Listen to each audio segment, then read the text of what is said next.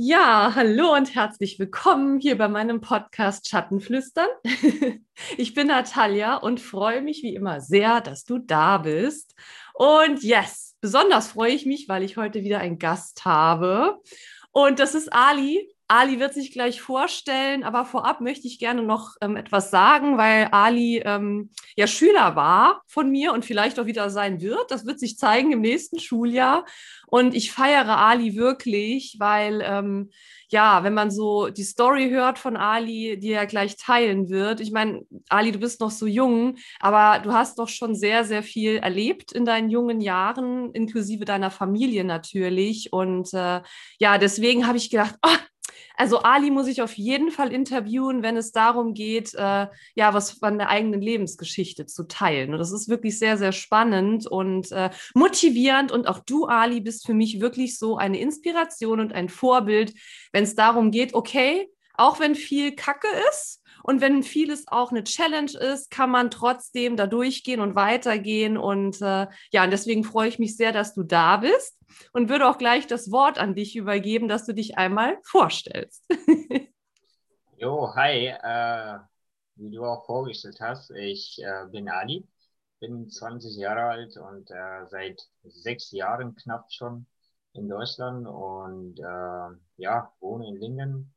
Und wie du auch das beschrieben hast, wir kennen uns von der Schule und äh, ich freue mich, dass ich hier ein Teil von deinem Podcast bin. Und äh, ja, und danke für die Einladung. Ja, sehr, sehr gerne, Ali, sehr gerne. Ich freue mich wirklich auch sehr. Und äh, ja, vielleicht möchtest du unsere Zuschauer, Zuhörer einmal mitnehmen. Also du bist seit sechs Jahren, seid ihr hier in Lingen. Und ähm, ja, aber es ist ja doch schon so eine Reise gewesen, sag ich mal, bis hierher. Und ja, vielleicht springen wir einfach direkt rein. Also, wo kommst du ursprünglich her? Wie kam es dazu, dass du nach Lingen gekommen bist? Und nimm uns einfach mit in deine Story. Okay. Ähm, ja, das ist eine lange Geschichte, aber wenn ich das jetzt mal erst zusammengefasst erzählen würde, dann, ähm, also ich komme erstens urspr ursprünglich aus Afghanistan und ähm, bin aber wegen des Kriegs dann im Alter von zwei Monaten nach Afghanistan, äh, in den Iran geflüchtet von Afghanistan. Und dort bin ich dann aufgewachsen bis zum 14., ja, knapp 15. Lebensjahr. Und danach ähm, entschied ich mich, äh, nach Europa dann zu kommen, mit einem Kumpel von mir, erstmal zu zweit. Und ähm, ja, dann war ich 2015 in Deutschland, in Bayern angekommen. Das war in der Stadt Passau. Äh, das ist da an der Grenze. Und ähm, ja, dann waren wir erstmal da für eine Woche und bis wir dann ähm, in einer Wohngruppe da wohnen durften in Oberfrankenland wie man das auch immer nennt. Und äh, ja, dann war ich bis äh, 2000, Ende 2016 noch da in einer Wohngruppe, in einer WG mit ein paar, noch ein paar anderen Jungs. Und äh, ja, dann haben wir da erstmal angefangen, da Deutsch zu lernen, die Sprache zu lernen. Ähm, dann waren wir erstmal noch nicht, ähm, dann waren wir erstmal in der Schule, aber noch nicht in einer normalen Klasse sondern äh, in einer Übergangsklasse haben die das damals genannt. Also haben wir dann erstmal Deutsch gelernt und langsam äh, nach und nach haben wir dann noch ähm, andere Fächer wie Mathe und ähm, keine Ahnung Physik und Geschichte, Politik und sowas noch dazu bekommen, dass wir das dann irgendwie, ähm, somit wir, dass wir dann das irgendwie ähm, eingearbeitet haben. Mhm. Und ähm, ja, danach äh, ging es dann immer weiter und dann ähm, haben wir halt immer die ganze Zeit gehofft, dass wir dann nur noch ein Jahr da in der Übergangsklasse ähm, sind und danach dann direkt in die normale Klasse gehen. Ja, und dann ging das da schon los. In der Hauptschule war das. Und ähm, ja, und dann kam meine Familie noch 2016. Ich glaube, das war im Herbst, wenn ich das jetzt nicht äh, falsch erzähle. Mhm. Ähm, ja, und dann hat das auch irgendwie zwei Monate gedauert. Ich wollte natürlich zu meiner Familie am liebsten wollte ich, dass die dann zu mir umziehen, also nach Bayern. Die waren äh, in Osnabrück damals bei der ersten Aufnahme. Und äh, das ging leider nicht, dass sie dann zu mir umziehen, weil die dann zwei Personen waren. Ähm, und aufgrund der Kosten wollten die, ähm, dass ich dann zu meiner Familie umziehe. Und dann waren die noch weiter nach Ensbüren ähm, gefahren und äh, ja, dann dürfen die erstmal da einen Aufenthalt machen. Und ähm, ja, da kam ich dann noch dazu. Das war Ende 2016, Oktober 24. 24. Oktober. Das Datum weiß ich noch. Eigentlich merke ich mir nie Datum, Daten, äh, aber ja, mhm. ähm, so war das, ja. Und dann war ich hier, ja, ein bisschen Deutsch gelernt damals. Ähm, mit einem gebrochenen Deutsch wollte ich dann erstmal auf Gymnasium steigen und äh, das war dann erstmal mein Ziel, wo ich hier ankam. Und ähm, ja, dann haben wir da in der Schule angefragt und äh, mich dann auch noch zwei Stufen äh, runtergesetzt, mhm. damit ich das alles dann sprachlich äh, schaffe. Und äh, ja, dann war ich, bin ich beziehungsweise jetzt seit fünf Jahren, nee, vier, glaube ich, oder? Seit Ende 2016 kann man. Ich kann nicht rechnen. Mich brauchst nicht zu fragen. Ähm, ja, also seit 2000, Ende 2016 bin ich dann äh, jetzt hier in Emsland. Mhm. Ja, so ist das Ganze dann gelaufen. Mhm. Yes. Und im, in Lingen, im Emsland, da steppt der Bär. Mhm, nein, nein, nein. Also, ja, nur wenn man sich das mal überlegt, ne, was das wirklich so für eine Reise war. Ich meine, du hast es jetzt relativ nüchtern so erzählt, ja, dann von A nach B nach C und so weiter. Ich kann mir natürlich und die, die Zuschauer, die Zuhörer mit Sicherheit auch sich vorstellen, dass das natürlich auch extrem emotional belastend auch war. Du hast gesagt, deine Reise ging los, da warst du 14 oder 15, sagtest du. Alter! Wie krass ist denn das bitte? Also jetzt mal ehrlich, ja, das muss man sich mal vorstellen. Und ich meine, das war ja auch nicht freiwillig. Also das muss man ja auch dazu sagen. Das ist ja auch ein Unterschied, ob ich jetzt sage, okay, ich habe jetzt mal Bock zu verreisen. Ja, ich meine, es gibt ja auch in der Schule ähm, äh, dass man halt an, an verschiedenen äh, Projekten teilnehmen kann, um ins Ausland zu gehen. Aber holy shit, also weißt du, wenn man dazu gezwungen ist, und bei dir war es ja dann schon zweimal so. Ja, also ich meine, als kleines Baby, da kannst du dich ja wohl nicht mehr dran erinnern, aber ähm, mit Sicherheit prägt es dich. Und vielleicht ähm, möchtest du uns da mal mitnehmen, wie das für dich war, wenn du nochmal daran zurückdenkst, so mit 14, 15, als es dann darum ging, okay, du machst dich jetzt mit einem Kumpel oder zwei Kumpel auf den Weg und musstest da deine Familie zurücklassen. Und ich meine, hallo, du warst ja selber noch ein Kind, also ein Jugendlicher, aber ein Kind im Grunde. Ähm, wie war das für dich und was hat das mit dir gemacht? Mhm. Ähm, also, wenn man das jetzt, äh, wenn ich jetzt wieder zurückdenke, an die Vergangenheit, dann ist das, dann war das ja immer so damals. Es ist ja, ja, ich sag mal so, immer noch so, dass man schon in jungen Jahren, also wenn ich sage junge Jahre, dann äh, meine ich damit ja schon im Alter von acht, neun oder so schon in die Gesellschaft reinkommt. Ähm, und dann muss man schon in dem Alter so langsam wissen, äh, was mache ich jetzt später? Was ist denn jetzt Zukunft? Was bedeutet das für mich? Und ähm, ja, mache ich jetzt erstmal Schule weiter äh, oder gehe ich dann irgendwo arbeiten? Das ist auch natürlich immer abhängig von der Person und von dem Ort, wo man wohnt. Mhm. Ja, wir waren direkt da in der Hauptstadt ähm, im Iran, erzähle ich jetzt mal, wo ich dann aufgewachsen bin. Und dann komme ich nochmal zurück nach Afghanistan. Und ähm, ja, und äh, das war dann halt, die Entscheidung war das ja so, also dass diese ganze Geschichte, warum ich jetzt hier bin und äh, warum ich losgegangen bin, lag daran, dass wir kein Asyl bekommen haben. Mhm. Ja, und das war äh, dann ja blöd, sage ich mal so. Wenn, wenn, wenn man dann halt kein Asyl hat, dann ist es ja in Deutschland auch so, dass man äh, nichts äh, machen kann. Das ist dann einfach so. Also wenn man jetzt hier keine, weiß ich nicht, äh, Dokumente besitzt, dann kann man sich ja auch keine SIM-Karte kaufen oder was auch immer und nicht ja. mal sich hier aufhalten. Mhm. Ja, und dann muss, musste man schon zurück damals. Und das war bei uns der Fall, dass wir dann nach Afghanistan zurückgehen mussten. Mhm. Und ähm, der Vorteil war, dass äh, die Jugendlichen bis 16, 17 äh, noch da Schule besuchen durften und äh, ganz normal leben durften. Ähm, ja, und danach wurde dann das äh, schwieriger, sag ich mal so. Ähm, keine Ahnung, das war dann einfach so, dass die Jugendlichen dann einfach festgenommen äh, wurden und dann wurden die nach Afghanistan geschickt, ja, ohne dass die Eltern das dann mitbekommen. Ja, da gab es nicht mal die Möglichkeit, dass ich meine Eltern anrufe und sage, ja, hallo, ich äh, bin jetzt hier festgenommen worden und äh, die schicken mich jetzt wieder zurück nach Afghanistan. Ja, und äh, wenn man dort jetzt irgendwie gar keine Netzwerke hat und äh, äh, keine Verbindung mehr zu den ganzen Verwandten und keine Kontakte mehr, dann ist es halt eben schwierig, da sich ähm, zurecht, ja, sich wieder da einzuleben, ja. Und äh, das war dann immer die Angst, äh, die ich die ganze Zeit schon hatte, dass ich dann äh, wieder zurückgehen muss und ähm, ja, habe keine Kontakte da und dort herrscht immer noch Krieg, obwohl das jetzt in Deutschland dann immer noch beschrieben wird oder bezeichnet wird, dass Afghanistan irgendwie ein sicheres Land ist oder so, obwohl da jeden Tag irgendwelche äh, Terroranschläge oder so, was auch immer gibt, auch in den Großstädten. Und ähm, ja, man bekommt das halt, das alles gar nicht mehr in den Nachrichten da.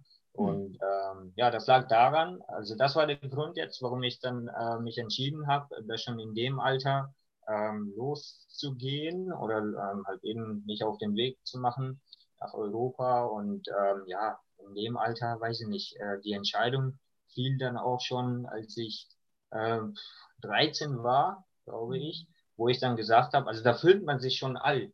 Also ich habe mich nicht mehr wie so ein kleines Kind gefühlt, wo ich dann äh, gesagt habe, ja, ich äh, brauche jetzt mal, keine Ahnung, also als wir neun oder zehn waren, da waren wir dann noch ähm, ja, ja, zu Hause und dann äh, konnte man nach Eis fragen oder was auch immer, Papa, kaufst du mir ein Eis oder Schokolade oder was immer, was auch immer ähm, dann äh, wurde da immer geschimpft, dass du kein kleines Kind mehr bist.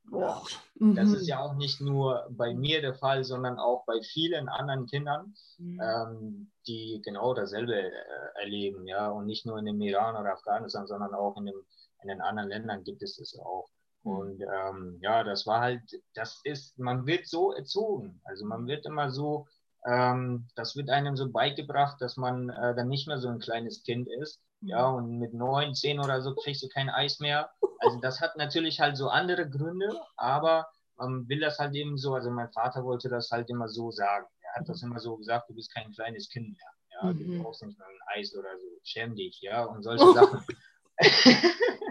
ja, und das ist, das ist halt, das kann man sich vielleicht hier nicht so ganz äh, vorstellen, aber es ist, äh, es war jetzt, ich sag mal so, auch leider so, auch zum Glück so, hm. Ähm, hat seine eigenen Vorteile und Nachteile und ähm, ja, bis das dann ähm, irgendwann dann schwieriger wurde und dann durften wir nicht mehr Schule besuchen und mein Ziel war ja immer durch die Bildung durchzukommen und ähm, mich weiterzubilden und ähm, ja, dann später auch was Vernünftigeres machen als, ähm, sage ich mal, irgendwas anderes, äh, was mein Vater damals dann äh, gemacht, hab, gemacht hat.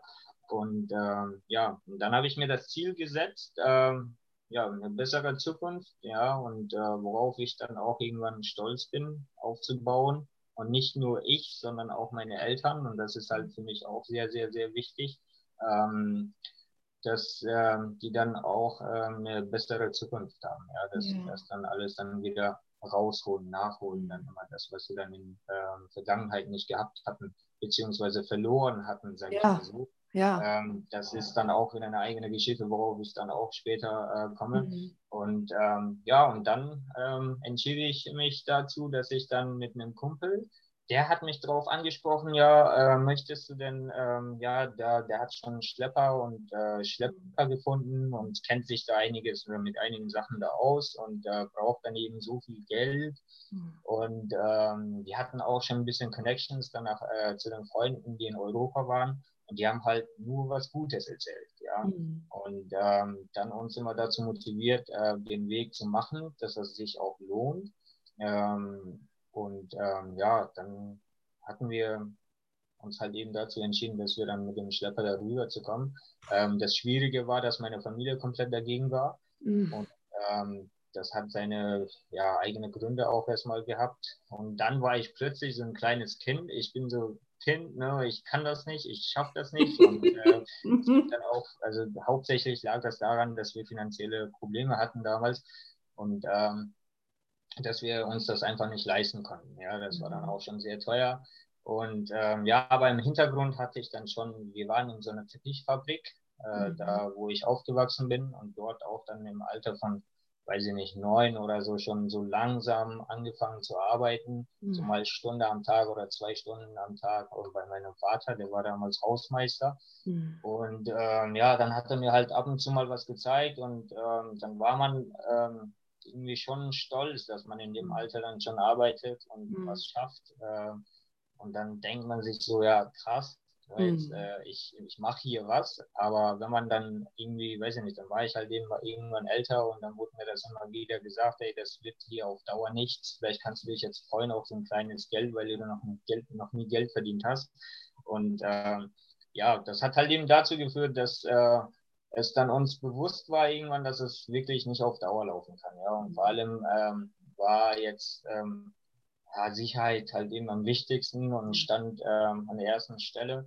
Und ähm, das war der Grund, warum wir dann äh, uns entschieden haben, nach Europa zu fahren. Mm, boah, also du hast es gerade schon gesagt, so, so random. Ja, man kann sich das hier vielleicht nicht so vorstellen. Nein, Mhm. Alter, ganz ehrlich, stell mal vor, du sagst hier zu einem Neunjährigen, ja, äh, also ich meine, natürlich gibt es da auch solche und solche Gegenden, Familien und so. Ich meine, ich habe auch schon immer ähm, geholfen, als wir noch unseren Hof hatten mit Pferden und so, immer schon, ja. Aber natürlich kannst du das nicht vergleichen. Ja, also das ist ja eine ganz, ganz andere Welt, so, mhm. ja. Und natürlich, man kann immer sagen, ja, wenn man es nicht anders kennt, so, ja, dann, dann, also für uns ist das hier normal und für dich war es halt da normal, ne? weil, du, weil du es jetzt auch nicht anders kanntest, so. Aber mhm. trotzdem, wie heftig das ist. Und ich glaube, dass man das oftmals auch vergisst und es geht mir jetzt auch gar nicht darum, hier auf die Tränendrüse zu drücken und sagen, ja, du Armer. Überhaupt nicht, sondern das hat dich auch letztlich zu dem gemacht, der du jetzt bist. Und ich weiß noch, so unsere ersten Begegnungen so in der Schule, ich habe dich so gefeiert direkt. Ich so, was? Wie lange bist du erst in Deutschland? Du, du sprichst ja einfach so perfekt Deutsch. Auch damals schon, ohne Scheiß, ne? Also unfassbar ist das, ja. ja? Und dann hast du da schon so ein bisschen erzählt und ich so gedacht, was? Ich konnte mir das gar nicht vorstellen. Und deshalb ist es so wertvoll, dass man auch mal in diese Welt mit eintaucht, weil, weißt du, im Fernsehen und so bekommt man immer viel mit. Und Du hast gerade einen wichtigen Punkt gesagt, gerade so was Medien und so anbelangt, ne? Weil du gesagt hast, ja, da wird ja gar nicht mehr berichtet, wie das auch in Afghanistan ist und so. Das stört mich ehrlich gesagt auch bei den Medien. Ich meine, klar, die jetzt die momentane Situation ist natürlich schwierig und da dreht sich alles nur darum. Auf einmal sind alle anderen Themen puff weg. weißt du, so wo ich mir denke, stopp ja. mal. Ne? Also klar setzt man da Prioritäten, aber ich finde, das ist so, so wichtig, dass man da das andere nicht vergisst und auch da immer mal nochmal die Lampe anstellt und sagt, okay, stopp mal. Ja, die Erde dreht sich auch trotzdem weiter. Aber Ali, äh, um da mal so auf diese Reise zu gehen. Also als das dann losging, ne?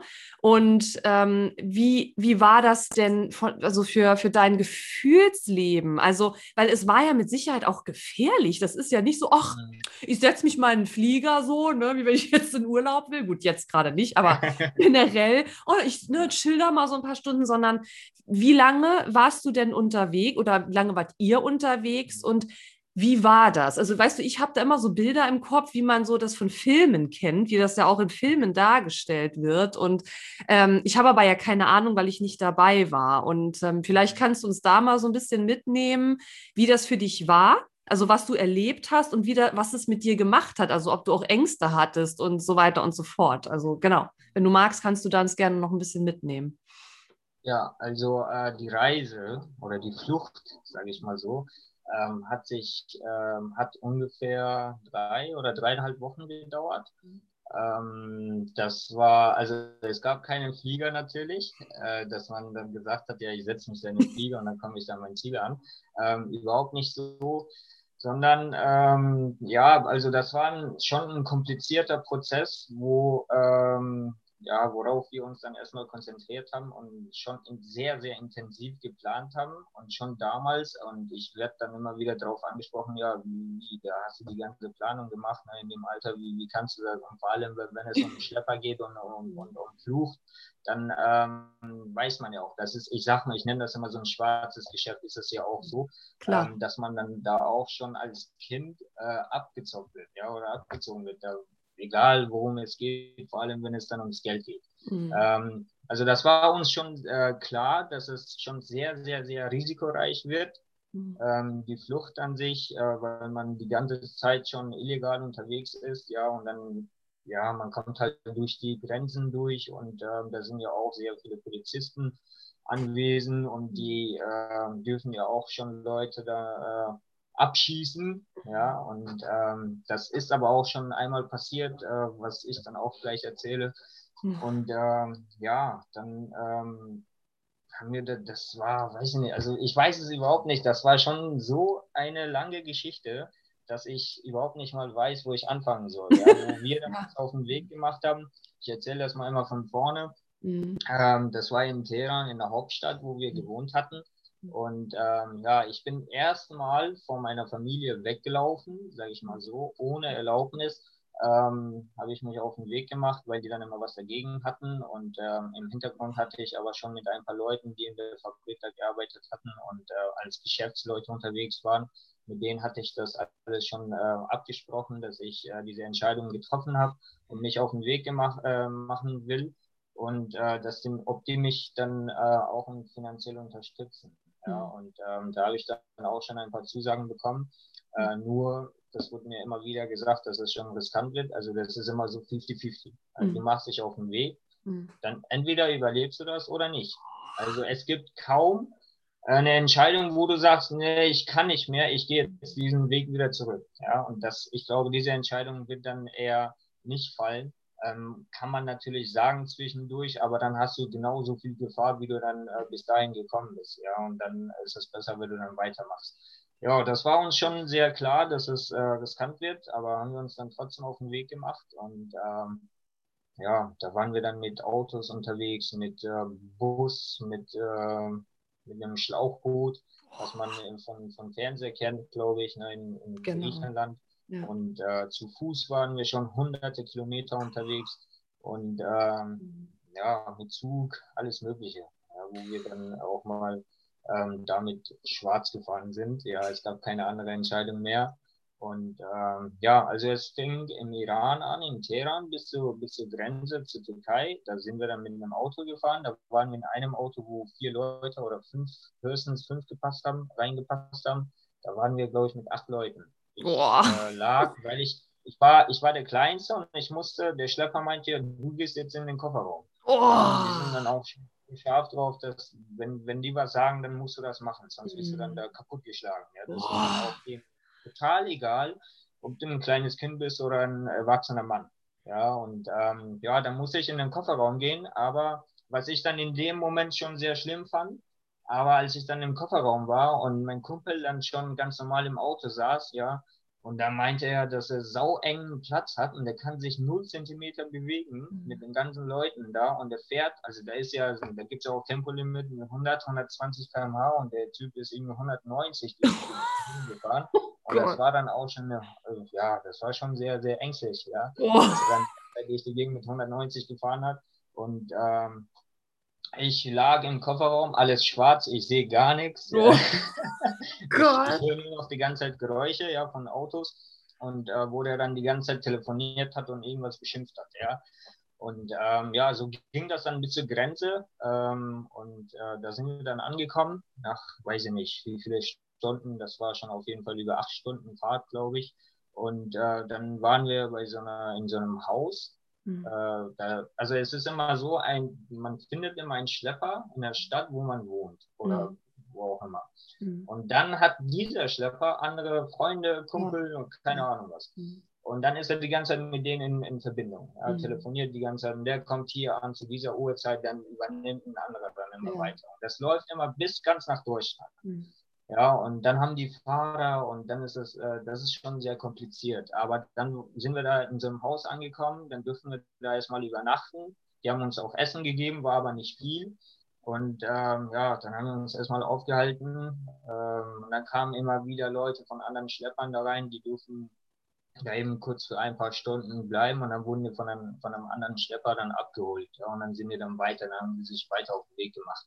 Und wir, äh, sind aber eine Woche da geblieben, ja, knapp eine mhm. Woche, ich glaube fünf Tage waren das, wo wir uns dann die ganze Zeit aufgeregt haben, weil es ist immer so, auf so einer Flucht, was, was wir immer mitbekommen haben, das war immer so, du musst weiter, du musst schnell, also möglichst schnell weitergehen. Ja, und wenn du wartest, wenn du dich irgendwo aufhältst, dann hast du es verloren. Das mhm. war immer so, so, so, so Zitate, sage ich mal so, die man immer gehört hat, ja. Und äh, ja, das war der Grund, warum wir uns da auch ein bisschen aufgeregt haben. Und dann ähm, hat er die ganze Zeit gesagt, ja, die Grenze ist zu, da sind Polizisten, da wurden Leute erwischt und dies und das, da gibt es keine Wege mehr, deswegen müsst ihr jetzt erstmal da bleiben, ja. Und ähm, ja, dann waren wir da erstmal fünf Tage, ja, ein bisschen was gegessen, haben gar nichts gemacht, nur in dem Raum, die dürfen auch nicht rausgehen ähm, weil dieses Dorf da einfach sehr klein war und dann haben die Leute dann eben die Polizei angerufen, haben die damals mhm. gefragt, ob wir da äh, rausgehen wollten. Äh, ja, und nach fünf Tagen, einer Woche oder so, wurden wir dann von einem anderen Schlepper da abgeholt. Der saß in einem anderen Auto und der ist auch ganz schnell durch die Gegend gefahren. Der hat uns dann zu ähm, Richtung Berge irgendwo hingefahren. Wir wussten gar nicht, man weiß ja gar nicht, wo man ist. Und wenn man auch fragt, dann gibt es keine Antwort. Oder dann heißt es immer, ja, hier, halt deine Schnauze und setz dich hin. Mhm. und äh, dann darf man auch gar nichts mehr sagen. Ja, und dann äh, waren wir irgendwo bei so einem Berg und da hatten sich so viele Menschen gesammelt. Da waren, weiß ich nicht, mehr als 400, 300 oder so von verschiedenen Schleppern. Da waren auch mehr als 20 oder 25 Schleppern dabei.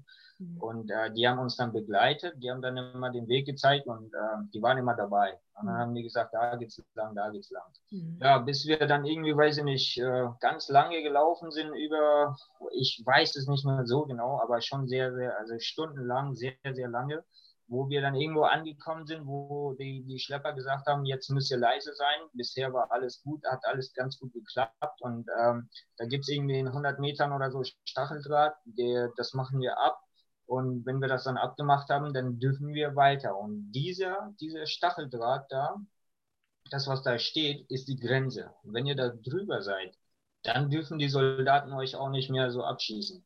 Sag mal so, oder? Abschießen. Ja, ja, sagt mal, ja, ja, ich. Und, äh, ja, und ähm, dann, dann, hatten, dann hatte jeder versucht, seine Schnauze zu halten und gar nichts äh, zu sagen. Ja, und das war dann so, die haben das ziemlich schlau gemacht. Die haben dann Familien weiter weg gehabt und die, die, ähm, die ohne Familie waren, die waren dann äh, ganz vorne, damit die Kinder oder Babys nicht weinen. Da gab es halt so Kinder und Babys, die schon noch im Arm waren, ein paar Monate alt, wie ich auch damals von Afghanistan dann kam. Und ähm, ja, dann äh, sind wir irgendwie 50 Meter gelaufen und ähm, dann mussten wir da in dem Moment leise sein und genau in dem Moment hat ein Baby geweint. Ja, und ähm, während dem Berg äh, es wird es auch mal wieder lauter. Ich glaube, acht Sekunden hat es gedauert, dann hast du noch äh, ein paar Schüsse geholt. Oh. Ja. Und äh, ja, dann hat man ja nicht gesehen, das war dunkel Mitternacht, aber schon so gemerkt, äh, dass die Steine dann auseinander prallen, ja, dass, äh, dass die dann irgendwie durch die Gegend. Also ich stell dir vor, da sind ja, wir waren so, das war so, das waren so Berge und wir waren genau dazwischen, ja, ganz unten. Und die Soldaten waren ganz oben, da hat man noch Lichter gesehen und dann hat man die auch schon ganz klein gesehen, dass sie dann da irgendwie rumlaufen oder so. Und äh, ja, dann haben wir dann, dann haben die ähm, auf uns geschossen und wir sind irgendwie so vier Stunden im Berg da hochgelaufen und diesen Berg, den wir vier Stunden hochgelaufen sind, sind wir in halbe Stunde runtergerannt. Oh. Ja? Und ein falscher Schritt, dann war es vorbei. Das war wirklich so. Das war dunkel, das war ein Schlepper vor uns, ne, der rennt wie so ein Hase, ne, der war schon ein richtig alter Mann eigentlich, ne, der war über 60, aber der war mega fit. Aber wenn man so in den Bergen aufgewachsen ist, dann ist das anders. Ne? Der mhm. ist gerannt wie so ein Hase da runter und der so folgt mir einfach. Wir sind dann hinterher und dann kamen wir irgendwie nach halber Stunde da an und ähm, ja, dann haben wir uns tagsüber irgendwo anders versteckt und ähm, dann haben wir uns äh, also die Nacht drauf dann nochmal auf den Weg gemacht, wo wir dann, weiß ich nicht, zwei Tage unterwegs waren und dann hatten wir irgendwann, wir hatten damit geplant, dass wir dann beim ersten Mal schon durchkommen. Ja, ja, ja. Dann nimmt man auch nicht mehr so viel Essen oder Getränke. Ja, ja. Weil das auch sehr schwer wird. Ja. Und ähm, dann hatten wir ein paar rausgelassen aus der Tasche und bei, in der ersten Nacht hatten wir alles und tagsüber hatten wir auch fast alles, Getränke aber in der zweiten Nacht, wo, wo wir dann nochmal losgingen, da hatten wir dann fast gar nichts mehr. Ja. Da gab es vielleicht, weiß ich nicht, 0,1 Liter oder so mal äh, ein bisschen Wasser und das haben wir dann ähm, ja, gespart, dass wir das dann irgendwie zusammen trinken. Wir waren auch zu zweit. Und ähm, ja, dann gab es irgendwann kein Essen mehr, kein Wasser mehr, ja, und ähm, dann musste man irgendwie klarkommen. Und wenn man dann immer gefragt hat, den Schlepper, ja, wann komme ich jetzt an? Wann kommen wir an? Wann kommen wir an? Dann gab es immer die Antwort darauf, ja, in einer Stunde, in einer Stunde, in zwei Stunden. Ja, und äh, dann ging das immer so weiter, bis wir dann zwei Tage und zwei, äh, einen, eine Nacht und zwei Tage da dann unterwegs waren. Ja, das waren, also ich sag mal so ganz sicher über 200 Kilometer, den, der, den Weg, den wir gelaufen sind. Ja, und ähm, ja, das sind, ich glaube, die Reaktionen sind immer überall gleich. Aber das ist dann einfach so, wenn man dort ist, dann muss man das annehmen und weitermachen. Mhm. Es gab Leute, die dann einfach, äh, weiß ich nicht, ähm, hingefallen sind, ja, aus der, aus der Schwäche oder was auch immer, dass sie kein Wasser mehr hatten oder ähm, eben kein Essen. Und äh, ja, dann, dann konnten wir nicht mehr weiter. Ja, und dann bleibst du entweder da und dann kümmert sich auch keiner mehr äh, um dich. Und dann stirbt man da entweder, ja, bist ganz alleine, weil jeder sich nur um sich kümmert, ja, und nicht um andere Menschen. Und ähm, ja, dann, dann ging das so weiter, ja. Und dann hieß es, dann hat man halt gesehen, wie die anderen da zusammengebrochen sind, ja, und dann war man, also weiß ich nicht, viele waren dann, hatten mehr Angst bekommen und konnten nicht mehr so weitermachen. Und bei mir war das der Fall eher, mach weiter, sonst wirst du auch genauso dann auseinander da, keine Ahnung, brechen, ja. Und ähm, ja, ja, das hat mich halt ein bisschen eher so nach vorne gepusht und hat gesagt, ja, mach hier weiter, obwohl wir kein Essen und kein Getränke mehr hatten. Bis wir dann irgendwo fast, äh, wir sind auch eben, ja, da an der Grenze angekommen. Und dann hatten wir wieder Stacheldraht und dann haben wir das abgemacht, wo ich dann auch rüberkam und dann äh, ging diese Stacheldraht noch hier in meine Hand rein. Wow. Als ich im Winter gerutscht bin, dann hat das auch noch geblutet so ein bisschen, aber ähm, das war jetzt auch, ich habe das überhaupt nicht gemerkt. Ja, das mhm. war sehr, sehr schlimm, aber ich habe das überhaupt nicht gemerkt. Ich ging dann noch weiter und dann weiß ich, nach ein paar hundert Metern oder so merke ich, dass es da blutet. Ja. Mhm. Also, ja, okay. ja, das ist wirklich, also solche Sachen sind nichts, also gar nichts, ja. Wo wir dann irgendwo in der Türkei schon waren, also in, in, äh, schon in, in dem Land, ja, wo man einfach mitten in einem Berg war und dann hat der Schlepper gesagt, ihr seid in der Türkei und mhm. äh, ihr seid jetzt mal ein bisschen sicherer. Mhm. Und äh, wo wir dann noch ein bisschen Schnee da auf irgendeinem so Berg gesehen haben, also irgendeine so weiße Farbe haben wir von der Entfernung gesehen, dann sind wir alle, weiß ich nicht, mit 200, 300 Mann oder so dahin gerannt. Mhm. Ja, dann haben wir noch, ein, also das lag vielleicht, weiß ich nicht, keine Ahnung, drei, vier Zentimeter Schnee. Und dann haben wir noch diesen Schnee da irgendwie, äh, ne, halt eben da reingerannt und das dann irgendwie gegessen. Ja, und das war dann auch irgendwie auch ein bisschen Essen und auch ein bisschen ähm, das Wasser. Und ähm, ja, das war, glaube ich, das erste, was wir dann da getrunken oder gegessen haben. Und ähm, ja, wo es dann auch ein bisschen Sand da, äh, da drin war und äh, keine Ahnung was alles, äh, aber das hat uns dann nicht mehr interessiert. Ja, das war halt schon diese Schwierigkeiten, also ähm, was man da alles erlebt, ähm, aber wie, wie gesagt, also diese Schwierigkeiten hat man immer die ganze Zeit auf dem Weg. Ne? Wir hatten schon vorher Kontakt aufgenommen zu den Freunden und hatten nicht mehr so viele Möglichkeiten, dass wir, weil wir kein Internet hatten damals, aber die hatten das schon erzählt. Ne? Es gibt es gibt äh, Soldaten, die auf euch, die euch abschießen. Ne? Und es gibt äh, kein Essen, kein Getränke. Ihr müsst mit allem drum und dran rechnen, ne, dass da dann alles Mögliche passieren kann. Ja. Mhm. Wir hatten, äh, dann sind wir weiter, also ich fasse das nur nochmal zusammen, mhm. ähm, also von, von Iran nach Türkei sind wir dann nur noch gelaufen, ja, in die Türkei. Und von dort aus, von der Grenze, wurden wir mit einem Bus abgeholt, wo wir dann, weiß ich nicht, 30, äh, 40 Leute waren in dem Bus, wo alle gestunken haben, ja, und ein paar Tage dann gar nicht äh, geduscht mhm. hatten oder gar, äh, oder was auch immer. Und dann ähm, ja, sind wir 25 Stunden, das weiß ich noch, nach Istanbul gefahren. Und ähm, ja, dann haben wir da von einem anderen Schlepper, äh, dann wurden wir da von einem anderen Schlepper ähm, abgeholt. Und äh, dann waren wir bei ihm in der Wohnung. Und dann ging das äh, nach, weiß ich nicht, drei, vier Stunden waren wir in Istanbul noch. Und dann wurden wir dann nochmal abgeholt, dann mit einem Auto zu, äh, zu einer Insel ja, mhm. zwischen ähm, Türkei und Griechenland. Mhm. Und dann hieß es weiter, dass wir dann mit dem Schlauchboot fahren. Und das mhm. war dann die nächste größte Angst, weil ähm, man das ja auch nicht so ganz überlebt. Ja, das bekommt man immer durch Nachrichten mit, dass mhm. äh, wie viele Leute da immer ähm, ertrinken.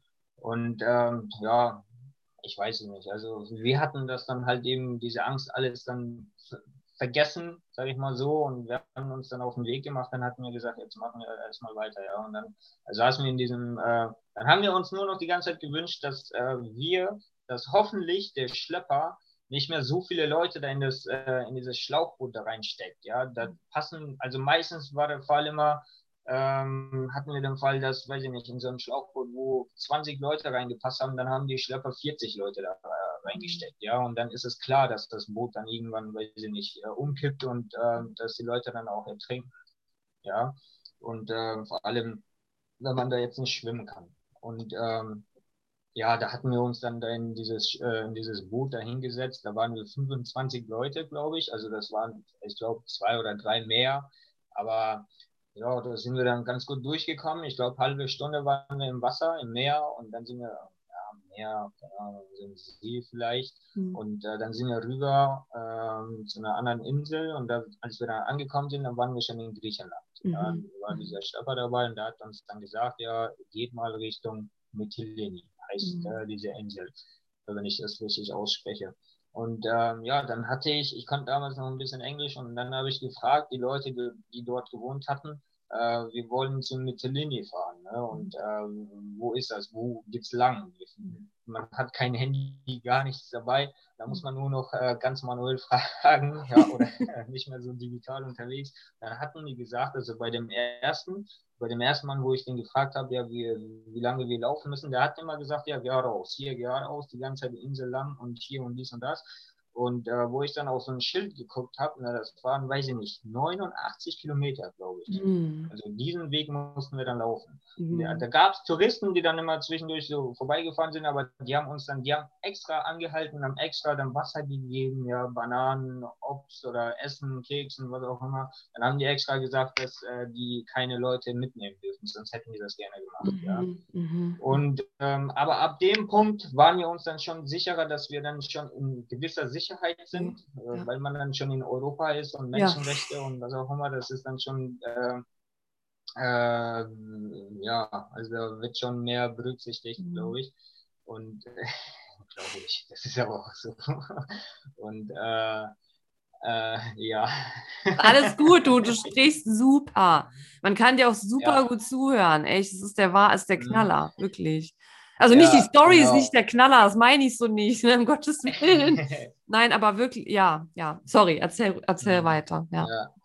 Ja, alles gut. Ähm, ja, und dann sind wir weiter immer die ganze Zeit. Also wenn ich das Ganze erzählen würde, dann würde ich da, weiß ich nicht, stundenlang davon erzählen. Aber danach ging es dann immer mit Bus weiter und dann sind wir auch mal äh, zwischendurch gelaufen zu einer anderen, zu einem anderen äh, Land.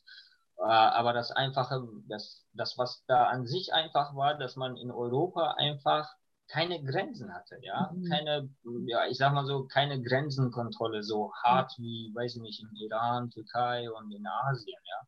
Das mhm. ist ja Europa. Ja. ja. Da, kam, da kommt es halt durch und nur halt eben nicht zu Fuß, ja. ja. Weil man zu Fuß immer, ja, weiß ich nicht, Richtung Wald geht und äh, da gibt es immer bestimmte Bereiche, wo das alles dann überwacht wird, ja. Mhm. Und ähm, ja, so ging das dann weiter von Griechenland.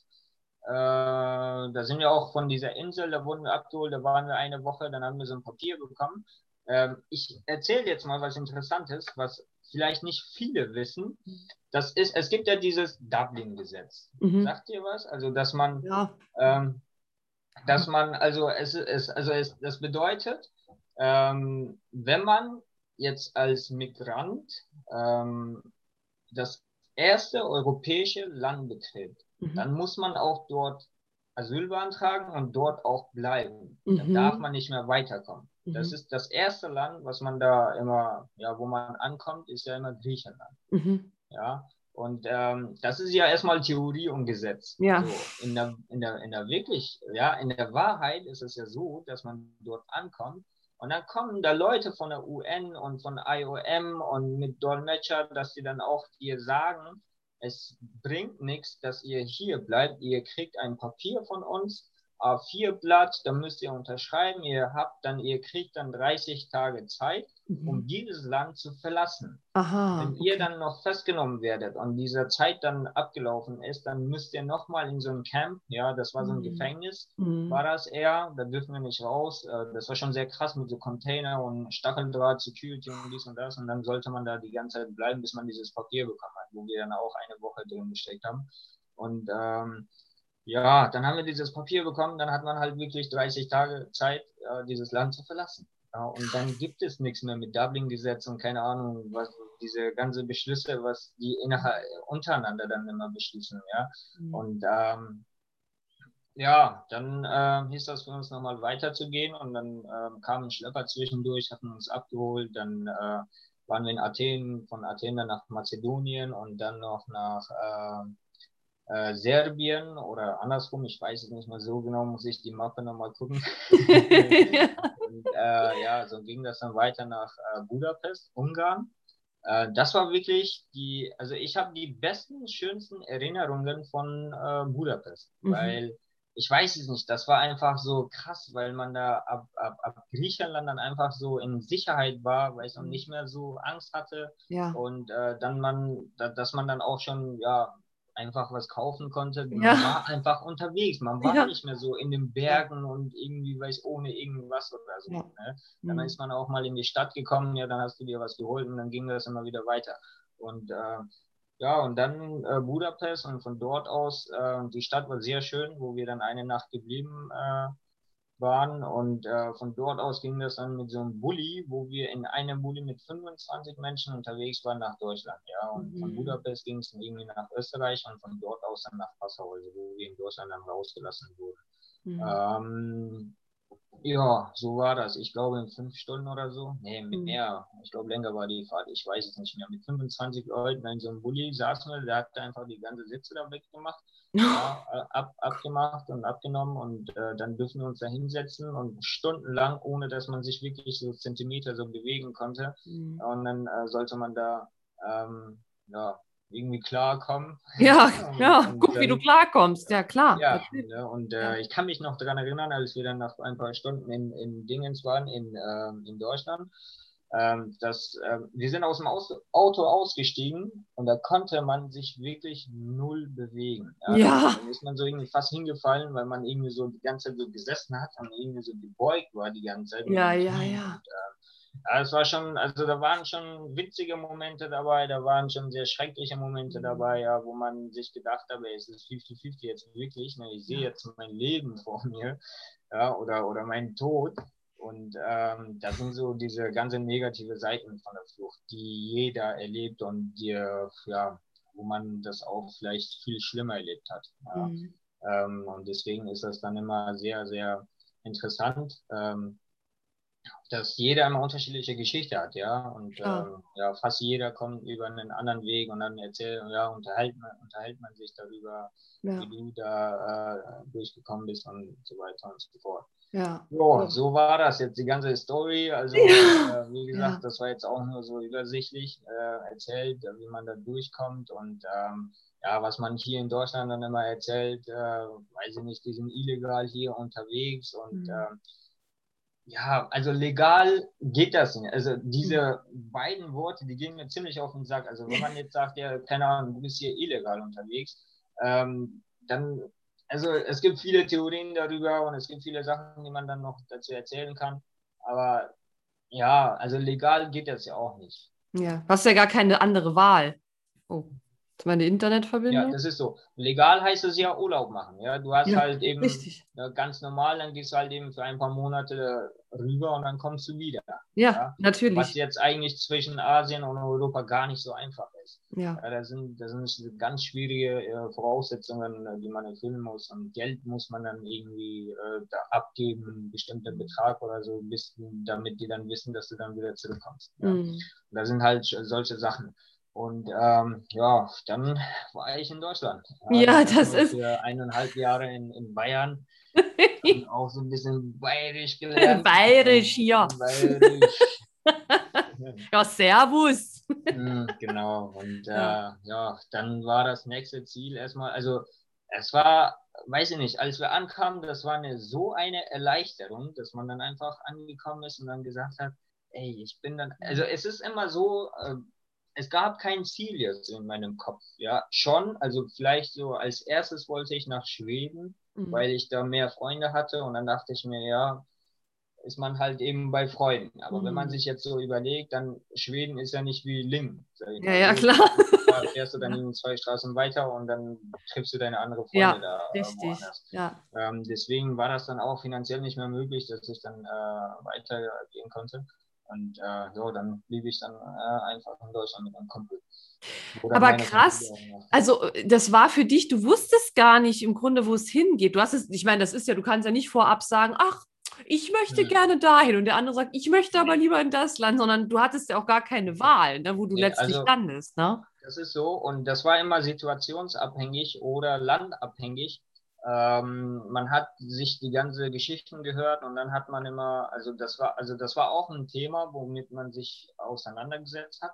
Ja, und wo man, äh, wo, worüber man sich dann auch nochmal mit den Schleppern da unterhalten hat. Dann hat man immer, also wir hatten die ganze Zeit gefragt, so welches Land nimmt jetzt auf, ja, und welches Land ist es einfacher, mhm. ja, und äh, so Sachen wie, weiß ich nicht, äh, wo werde ich gut behandelt oder keine Ahnung, solche Sachen, das äh, interessiert erstmal gar keinen. Ja, ja. klar. Das, mhm. das, Ding ist, wo man erstmal so schnellstmöglich dann Asyl bekommt und ähm, sich ähm, ja, aufhalten darf, und äh, damit man das dann einfacher hinter sich hat. Ja, das mhm. ist auch wieder ein langer Prozess. Man kommt an und diese ganze sprachliche und äh, ja, mhm. Sprache lernen, sich integrieren, das sind ja so Sachen, die jetzt äh, nach und nach kommen und mit der Zeit kommen und ähm, wo man ja sich nicht wirklich viel, sich nicht wirklich viele Gedanken macht, aber so, äh, weiß ich nicht, so, so ich, ich, also es war immer wichtig, dass man eben dort Asyl bekommt, ja. Mhm. Wenn ich jetzt nach Deutschland komme und kein Asyl bekomme, aber die ganze Zeit schon Sprache lerne und ähm, mich integriere oder arbeite oder was auch immer, wenn ich aber nicht hier bleiben darf, dann mhm. bringt mir das Ganze gar nichts. Ja. Ja, und ähm, das ist auch wirklich ein Grund, äh, warum jetzt, äh, ja, ich weiß nicht, also hier heißt das immer Integration, ja, also Theorie kennt jeder, ja, also äh, das ist Integration, da müssen die die Sprache lernen, ja, da müssen sie sich integrieren, integriere dich, ja, mhm. es ist immer einfacher zu sagen, aber ähm, anstatt, dass man einfach mit dem Menschen darüber spricht, dann spricht man einfach über die Menschen, ja, und das ist halt immer dieser Konflikt, den man, ähm, also den ich schon oft erzählt habe, also ich will, ich will mich jetzt nicht, ich will jetzt irgendwie nicht meckern oder so. Also Alles gut. nur halt eben, ähm, das sind so Sachen, die im Hintergrund laufen, ja, aber dann äh, weiß ich nicht, dann sagt man irgendwas, aber mm, ja, man, man will das dann nicht, hin, weiß ich nicht, hinterfragen oder mal mhm. eben ein bisschen recherchieren, so wie das Ganze funktioniert, ja. ja. Und äh, wo, was ich sagen wollte, ist halt, dass es ein langer Prozess ist, ja, wo man mhm. ankommt, diese Sprache, Sprache lernen, ja, sich integrieren, das kommt ja mit der Zeit, aber ob man hier Asyl bekommt und wie mhm. der, der Prozess da läuft und äh, ja, dann bekommt einer das nicht und dann muss man zum Anwalt rennen und dann zahlt man dann da nochmal einen Haufen Geld oder so, ja, wie willst du das Geld zahlen? Mhm. Und äh, solche Sachen, wo man so selig, wo man dann pfiffig einfach ja nicht in Ruhe ist. Ja, ja natürlich, dann, klar. Ja, sich den ganzen Tag da Gedanken macht, hatte ja. ich auch, ja, wo man mal, weiß ich nicht, nächtelang schon äh, ja, schlaflos äh, mhm. ja, sich Gedanken macht ja, und äh, was passiert mit mir, was, was wird jetzt passieren, was kommt jetzt? Und da kommen mhm. Leute, die verstehst die Sprache nicht, dann unterhalten die sich über irgendwas und dann mm. reden die über mhm. Papiere. Ich, ich habe ich hab immer Papiere gesehen, wo die was, ja. was gesagt haben und ich habe gar nichts verstanden und dann sind die weggegangen. Ja. Was, was die dann auf Englisch gesagt haben, der war immer so, ja, ist nichts, alles gut. Ja, super, ja, geil, weißt ja. du? Als wäre man so ein Gegenstand, als wäre man gar kein ja. Mensch so wirklich. Ne? Ja, ja, aber es war ja, also darüber haben wir uns jetzt keine Gedanken gemacht, so, ähm, ja, was, was machen die da jetzt? Ja, ja, klar. Also ich meine schon, ja, schon haben wir uns darüber Gedanken gemacht, aber nicht so jetzt intensiv, na, was, mhm. was erzählen wir jetzt? Weil mhm. das ist halt ein Prozess, was die jetzt nicht so persönlich entscheiden, sondern das Ja, na klar. Es ist ja das gesamte System, ne? Ja, ja genau. natürlich. Nochmal ja. Politik unterwegs hier. Ja, genau. Nein, aber Ali, ähm, also ganz ehrlich, ich musste eben auch schon mal ein bisschen schlucken und mit den mhm. Tränen kämpfen. Wirklich, muss ich ehrlich zugeben. Als du das erzählt hast, äh, weil, wie gesagt, also ich selber kann das natürlich nicht nachempfinden. Ich habe das ja nicht erlebt. Ja, also mhm. das ist ja, man kann sich das dann nur vorstellen, das, was du erzählst und was man halt eben aus dem Fernsehen so kennt und so. Und weißt du, wenn, wenn man sich dann die Welt so anschaut, über welche Dinge wir uns teilweise aufregen, wo wir sagen, das ist aber schlimm und, äh, und äh, es geht gar nicht darum, also mir persönlich geht es nicht darum, das eine gegen das andere so aufzuwiegen, ja, das ist schlimmer als das, aber ja dass wir uns mal daran erinnern, äh, was es überhaupt bedeutet, Mensch zu sein. Und hallo, also wir haben das doch alle in der Hand, im Grunde, wie das hier abläuft auf dieser Erde, oder? Und mhm. wenn man dann so eine Story hört, weißt du, dann, dann überlege ich mir auch so, es kann nicht sein, über welche Dinge sich oftmals gestritten wird und auch gekämpft wird und so. Mhm. Und wenn man, wenn man wirklich das dann so, so miterlebt, wie du uns jetzt da mitgenommen hast, es ist unfassbar. Und. Das hast du mit Sicherheit auch schon oft genug gehört. Ja, dieses so, wow, krass, ich ziehe den Hut und so, aber du hast es eben so gesagt, in dem Moment schaltet sich ja quasi wie so, oder legt sich da wie so ein Schalter um, dieser Überlebensinstinkt. Also bei dir ging es ja. ja, oder bei euch ging es ja im Grunde nur ums Überleben. Da war ja nicht so, oh, ich habe jetzt aber gerade, mir tut jetzt aber der Fuß weh oder so. Ja, dann bist du am Arsch, ne? Das ja, ist ja, das, mhm. was du gesagt hast, man ist sich in dem Moment selbst der Nächste. Und ich glaube, das ist ja auch ein Stück weit verständlich. Ja, du willst ja erstmal überleben, wenn man sich vorstellt, du, es wird in Filmen immer so dargestellt, ja, wenn man da nichts mehr zu essen, nichts mehr zu trinken hat und du hast einfach fucking keine Ahnung, überlebe ich diesen Scheiß hier überhaupt? Und ich kriege jetzt schon wieder hier ne, wirklich einen Schauer, weil, weißt du, das ist gerade so wertvoll für mich, dieses Gespräch, weil wir reden immer über, was du gerade gesagt hast, wir reden immer über Menschen, anstatt mit den Menschen, verdammt nochmal. Und das mhm. ist so wichtig und das kann man auf so viele Bereiche übertragen, weil, hallo, wir sind doch alle Menschen, wir sind doch hier gemeinsam auf diesem Planeten. Und das ist so, ich meine, klar, guck mal, es hat dich ja auch geformt und ähm, ich will jetzt nicht immer sagen, kannst stolz auf dich sein. Das ist irgendwie so unpassend, finde ich, in dem Kontext. Aber ja. wirklich, ich fand das von Anfang an sowas von beeindruckend. Und ich meine, ich habe das ja im Detail noch nicht so gehört, wie du es jetzt erzählt hast, ja. Und oh mein Gott, und guck mal, was du für eine Reise hinter dir hast. Also im wahrsten Sinne des Wortes, nicht nur der, der Weg hierher, sondern was das ja auch mit dir als Mensch gemacht hat. Mhm. Unfassbar, weißt du, und jetzt bist du hier und ich meine, das, Oh, also mich bereichert das gerade, also mich bewegt es wirklich. Ich, mich bewegt das unfassbar und bringt mich auch nochmal zum Weiter- und Umdenken, dass dringend was in der Welt geschehen muss. Und es, es, bringt mich auch selber dazu, noch aktiver zu werden, noch aktiver zu werden, ja, im mhm. Kleinen wie im Großen. Mhm. Und ähm, also allein schon dafür möchte ich dir echt danken. Aber du hast jetzt so, weißt du, du hast es so erzählt und ich glaube, wenn man das erzählt und man kann es, glaube ich, tausende Male erzählen, ein Stück weit durchlebt man das auch immer noch mal so ein bisschen mit. Du hast jetzt mit Sicherheit zwar noch, noch einen Abstand wieder mhm. dazu, mhm. natürlich, aber so, ne, man durchlebt es einfach und wie war das denn für dich, mhm. als du dann so in Deutschland warst und du hast gesagt, okay, dann hört der Stress im Grunde ja nicht so wirklich auf, weil du weißt nie, kann ich jetzt hier bleiben? Ist das jetzt überhaupt sicher? Muss ich wieder zurück oder was passiert überhaupt? Ähm, wann war denn für dich der Punkt gekommen, an dem du dich wirklich so gefühlt hast, okay, ich bin jetzt angekommen? Wann war das, dieser, dieser Punkt?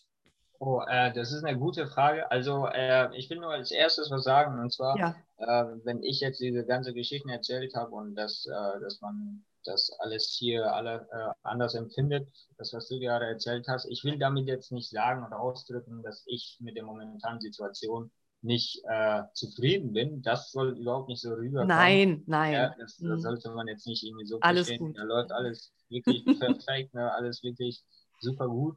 Und ähm, ähm, ja, also dieser Moment, wo ich mich an, äh, ja, angekommen gefühlt habe, das ist eine gute Frage. Ich glaube, das war schon relativ schnell bei mir zumindest. Ja, das, da kann jeder was Unterschiedliches drauf antworten, aber ich sag mal so, vielleicht schon im ersten Jahr, ja, also innerhalb, innerhalb äh, im ersten Jahr, wo ich dann so, ach, es ist schwierig, aber ich denke mal so nach zehn Monaten, elf Monaten, wo ich dann schon die ersten Freunde gefunden habe, ja, und mehr dann durch konnte und äh, auch sprechen und auch mehr verstanden habe. Und äh, ja, das war so dieser Moment, wo ich dann mich ein bisschen äh, angekommen gefühlt habe, ja, und äh, dass, dass man, also das ist immer so krass, weil äh, man kann ja sich da in der WG oder wo auch immer hinsetzen, Sprache lernen und äh, was auch immer machen. Aber sobald man nicht in Kontakt ist, ja, sobald man nicht mit Menschen hier spricht und zu denen geht und äh, mal Hallo sagt und äh, was unternehmt, auch was Kleines. Ich sag mal, ich habe ähm, dann, dann fühlt man sich da erstmal gar nicht angekommen. Ja, ja. Dann, denk, dann fühlt man sich eher als Außenseiter. Ja. Dann denkt man so eher, ich bin ein Fremder hier, mich guckt keiner an, mich spricht keiner an und äh, bin jetzt der Einzige wirklich hier. Deswegen habe ich ja gesagt, dieses, äh, diese Reise, diese Flucht an sich ist ja schon ein sehr komplizierter Prozess, den man schon ähm, ja, für sich verarbeiten muss. Mhm. Aber dann wieder hier ankommen ja, mhm. und dass man dann auch selig, gesund ankommt, das ist eher weniger der Fall.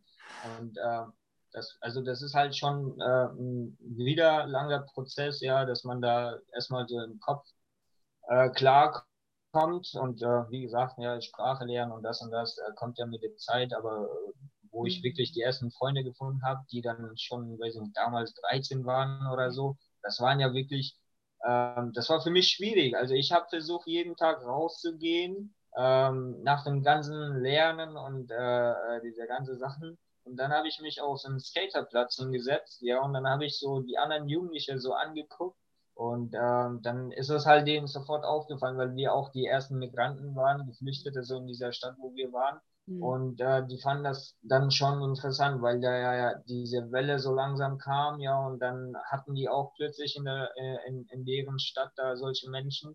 ja, und äh, ja, weiß ich nicht, keine Ahnung. Also wenn ich das jetzt so erzähle, dann, dann immer als ob da irgendwie, weiß ich nicht, komplett andere Menschen kommen. Ja, aber mhm. wenn ich das jetzt äh, nur noch so ganz kurz sage, das sind ja alle Menschen, ja. Ja, natürlich. Und, ähm, man fühlt sich halt eben so. Das ja. ist ja auch äh, so, wenn man jetzt irgendwo Urlaub macht, ja, dann, dann fühlt man sich ja auch schon als Gast da. Voll. Ja, weil man da ja. Ja? Mhm. Und äh, wenn man dann sich entscheidet, für immer dort zu bleiben, dann will man auch Kontakt aufbauen. Ja? Natürlich. Und das ist halt immer das Entscheidende, wo ich mich mhm. auf einen mhm. Skaterplatz hingesetzt habe, wo ganz viele Jugendliche waren. Und äh, ja, die ältere, weiß ich nicht, das war eher schwieriger, so die anzusprechen, aber ich fand, ja, Kinder, also die ja. schon jünger waren, die haben dann immer gespielt, ja. Und dann, äh, ohne Witz, vielleicht kommt das irgendwie ganz komisch rüber, aber dann waren auch schon die ersten, also Jason heißt der, äh, mein, mein allererster erster Freund, und äh, der hat, äh, der kam dann einfach so zu mir, so ein, so ein kleiner Junge, kommt mhm. zu mir und äh, spricht mich auf Englisch direkt an, ja. Voll cool. Und äh, fragt mich so, wer ich bin. Und äh, der, irgendwie ist es denen aufgefallen, dass ich ziemlich neu hier bin, weil die ja schon die ganze Jugendliche aus dem Skaterplatz kennen. Ja, und so ging das dann los, ja, ja wo ich dann äh, den ersten kennengelernt habe und dann kam der zweite, der dritte und, ja. und so weiter und so fort. Ja, und dann hatte ich schon die ersten Freunde. Dann habe ich halt direkt eine Einladung bekommen, eine Party zu machen. Cool. Ja, so krass, ja, so ging das. Und, äh, wo ich mich mega gefreut habe, wo ich dann wieder so in die WG kam. Da hatten wir Betreuer, wo ich das dann ganz stolz erzählt habe. Ich habe deutsche Freunde gefunden. Ich glaube, ich war auch der Erste, der da äh, schon wirklich so Kontakt hatte. Es kommt immer so, als, so rüber, als ob man irgendwie, weiß ich nicht, Nein! im Mund oder so angekommen ist. Ja? aber aber, ähm, aber das war schon halt geil, dass man äh, Kontakte gibt. Äh, Natürlich. Hat. Und ja. wo ich das erzählt habe, wo die anderen äh, sich auch gefreut haben, ja, und dann ging das los. Und dann war ja. ich halt am Freitagabend, dann hat man halt mehr kennengelernt, ja, und dann ja. hatten die Chips gekauft, dann haben wir Billard gespielt ja, so in dem Moment, so, das war halt so die Zeit, wo ich dann ähm, gedacht habe, ja, jetzt mm. fühle ich mich so angekommen. Mm, ja. Und äh, ja, so ging das dann los. wo ich, ähm, das war, aber das lag aber auch daran, äh, wo wir sechs Wochen, äh, also warum ich mich so schnell dann auch angekommen mm. gefühlt habe. Das war, das war ja diese, das ist ja diese Geschichte, viele wissen vielleicht, äh, viele wissen das vielleicht nicht das mit Fliegen, ja, mhm. und äh, wo wir nach sechs Wochen von, einem, ähm, von unseren Betreuern und Durchlehrer äh, einen Fluggutschein bekommen haben, weil wir dann äh, in die andere WG umziehen mussten. Und dann hatten, dann haben wir halt plötzlich neue Betreuer und sowas gekriegt. Mhm. Und dann haben wir diese Gutscheine da angenommen. Der Flugplatz war direkt daneben an und der Durchlehrer hatte mich am Anfang schon gefragt, weil was ich äh, beruflich machen möchte, was ist so mein Traumberuf, wo ich dann direkt immer Pilot gesagt habe. Yes!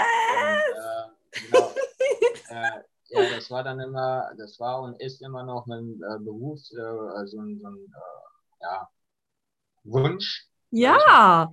Wofür man auch schon hart arbeiten muss. Ja, und dann hatte ich damals schon auch schon gesagt, ja, ich werde immer, ich möchte Pilot werden. Und das war dann immer mein, mein, äh, meine Rede. Und äh, wo er dann nach sechs Wochen da geschenkt hat. Und dann sind wir zusammen da zum Flugplatz gelaufen, das waren so ein paar hundert Meter. Und äh, ja, dann sind wir zum ersten Mal geflogen. Ja, das war dann auch wieder so ein richtig, richtig krasses Gefühl, wo man zum ersten Mal abhebt. Ja, das war also weiß ich nicht, so vom Fliegen generell jetzt Pilot werden, ist ja sowieso so ein, so ein krasser Wunsch, mhm. was man, was jeder als Kind hat eigentlich. ja. Und ähm, dann noch, weiß ich nicht, äh, dann war man illegal unterwegs, dann plötzlich ändert sich alles. Ja, dann ist man hier, dann wird man so nett behandelt, dann wird man so sympathisch behandelt. Ja, dann hast du plötzlich Freunde, die laden dich ein, dann machst du Party, dann gehst du zum Flugplatz, du darfst fliegen, du hebst ab. Das ist einfach ein krasses oh. Gefühl. Ja. Dann fühlt man sich so, äh, wie unterschiedlich die Welt einfach ist. Ja. Mhm oder ich sag mal so die Länder. Und ähm, man war einfach woanders, also tausende Kilometer weit weg. Und dann war, weiß ich nicht, so Träume, ja, durfte man haben, aber war nicht realistisch. Das war immer so. Und ähm, dass man um Überleben so kämpfen musste und solche Sachen, dass man ähm, ja sich Gedanken machen musste die ganze Zeit, ja, was wird jetzt aus mir mhm. oder was mache ich jetzt? Und solche Sachen. Und dann hat, ist man plötzlich hier und dann passiert alles so innerhalb von ein paar Monaten. Mhm. Ja, und äh, das war für mich so ein bisschen unrealistisch, ja. was so passiert war. und äh, ja, wo ich dann zum ersten Mal abgehoben äh, äh war, sag mal, abgehoben. Ja, oder? ja, ja, also sagt man so. Abgehoben in dem Sinne, dass man ihn. Mit dem Flugzeug. Mit dem Flugzeug abgehoben. Ja, manchmal, äh, weiß ich nicht, ist es mir immer. Voll gut, Ali, echt ohne Scherz. Du sprichst perfekt. Perfekt. wirklich. Es ist wirklich. Ja. ja. Mhm. ja, das ist, äh, ja, man muss halt, man weiß ich nicht, also ich habe da schon mehrere Interviews gehabt, wo ich dann mal was gesagt habe und was komplett anders ankam, ja, bei den, in, in, weiß ich nicht, so bei den Zuhörern oder Zuschauern und wo ich dann gesagt habe, nein. Nein, meine verstehen das, meine verstehen das. Ähm, ja, ja, aber äh, das, äh, das war jetzt so. Ja, und äh, so war das. Und ähm, dann, wo wir dann nach diesem Flug, dann hatten die sich äh, hingesetzt, die Betreuer, Durchlehrer, die Piloten, dann haben die ein Bier getrunken und ähm, dann hatten die sich unterhalten. Ich habe null verstanden und das war ja schon nach sechs Wochen, als ich in, in, in äh, Bad Kissingen war, in dieser Stadt, wo ich dann äh, die ersten Wochen, als ich in Deutschland war, ja, und dann kam eine Betreuerin so richtig happy, so richtig glücklich zu mir und klatscht die Hände und feiert, ne? Kommt zu mir und ich so, was passiert jetzt, ne? So, dann kommt sie zu mir und dann hat sie mir das auf Englisch erzählt, dass ich da fliegen darf, ja, dass ich da äh, so eine Segelflugzeugausbildung machen darf. Die würden alles bezahlen, die äh, übernehmen die ganze Kosten, äh, nur wenn ich ausreichend Deutsch kann. Ja, und das war dann so eine, äh, eine der Motivationen oder mhm. eine, eine der, der ja, Voraussetzungen, wo ich dann gesagt habe, ich setze mich jetzt hin und mhm. lerne Deutsch. Ja, und lerne die Sprache. Nicht nur deswegen, ja, man, man, man hatte das Ziel schon, jeder, eigentlich jeder, der hier rüberkommt, hat das Ziel, erstmal, jeder weiß das, es ist jedem bewusst, dass man erst die Sprache lernen muss. Ja, na ja? klar. Ja. ohne kann man da gar nicht weiter. Das ist ja auch überall so, das weiß auch jeder. Aber wie gesagt, wie man ankommt und ja. äh, in welchem Gesundheitszustand, sage ich mal so, und was man, wie man dann weiter kämpfen kann, mhm. das ist dann immer das Entscheidende daran. Mhm. Ja, wo man dann immer sagt, oh, die viele, ne, der hat kein Deutsch gelernt und der ist ja schon seit drei Jahren hier, der muss mhm. das ja mhm. schon können und solche mhm. Sachen. Ja. Wo ich mich frage, ja, da ist es ja wieder dieses äh, über die Menschen sprechen, nicht mit den Menschen, ja, und Richtig. warum er nicht gelernt hat. Richtig. Ja? Und das sind halt solche Sachen. Und ähm, deswegen äh, war das dann für mich so ein Schicksal, so ein Glück mhm. einfach, dass ich äh, dann einfach, dass das bei mir passiert war und äh, ja, wo ich mich hingesetzt habe und ähm, auch schon täglich so in den ersten Wochen, weiß ich nicht, zehn Stunden, acht Stunden, zwölf Stunden Deutsch gelernt. Also nicht jetzt am Stück, sondern mal ja, mit dem Deutschlehrer. Ja. Dann hatten wir Mittagspause, dann hatten wir Lernzeit, dann kamen äh, zwei äh, ältere Frauen zu uns und äh, hatten die mit uns noch Zeit verbracht. Dann, äh, das war Sommerferien, da gingen wir noch ins Schwimmbad. Mhm. Ja, und dann haben wir da äh, ja auch noch weitere Leute kennengelernt. Ja, und dann, ja, weiß ich nicht, das war einfach so krass. Und, äh, Aber Ali, Ali, da muss ich kurz sagen, ich weiß noch im Unterricht, ich weiß gar nicht, Norm, weißt du noch die Story, weißt du Ich, ich, musste mich sofort daran erinnern, dass ich diese Geschichte da erzählt habe vom Schwimmbad, ja. Aber ich wollte jetzt. Das ist aber so geil, weil das ist nämlich wirklich funny. Ich weiß gar nicht mehr, in welchem Zusammenhang das war, aber ich meine, in Wert und Norden, deshalb liebe ich das Fach ja so, spricht man ja über diverse Themen. Und dann habe ich dich doch irgendwie, ich weiß gar nicht mehr, wie das kam, aber irgendwie kam mir zu dem Thema, als ich du weiß erzählt. noch, Also erzähl weiß, mal, erzähl, ja. Alles eins zu eins. Ähm, wir sollten äh, ein Referat, eine Präsentation über äh, verschiedene Religionen machen. Ja?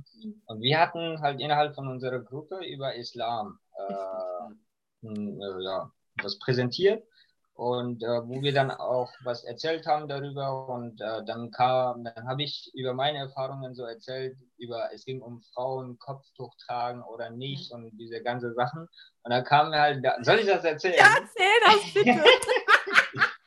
äh, also das war so, äh, wo ich, ich weiß es auch nicht mehr so ganz genau, aber wo ich dann ähm, erzählt habe, dass ich, äh, dass man ja, also wenn was verboten wird, dann wird man neugierig, dann will man, dann will man ja wissen, so was steckt dahinter. Mhm. Das ist ja überall so. Wenn hier irgend, weiß ich nicht, welche Drogen oder so verboten werden, ja, und dann will man das halt eben ausprobieren, ja. Mhm. Boah, wie ist das? Das ist ja verboten, aber ich will das mal unbedingt ausprobieren. Und Bier ist nicht, ja, Bier ist ein komplett falsches Beispiel, ja, das kann man nicht sagen, so in dem Zusammenhang. Vor allem im Emsland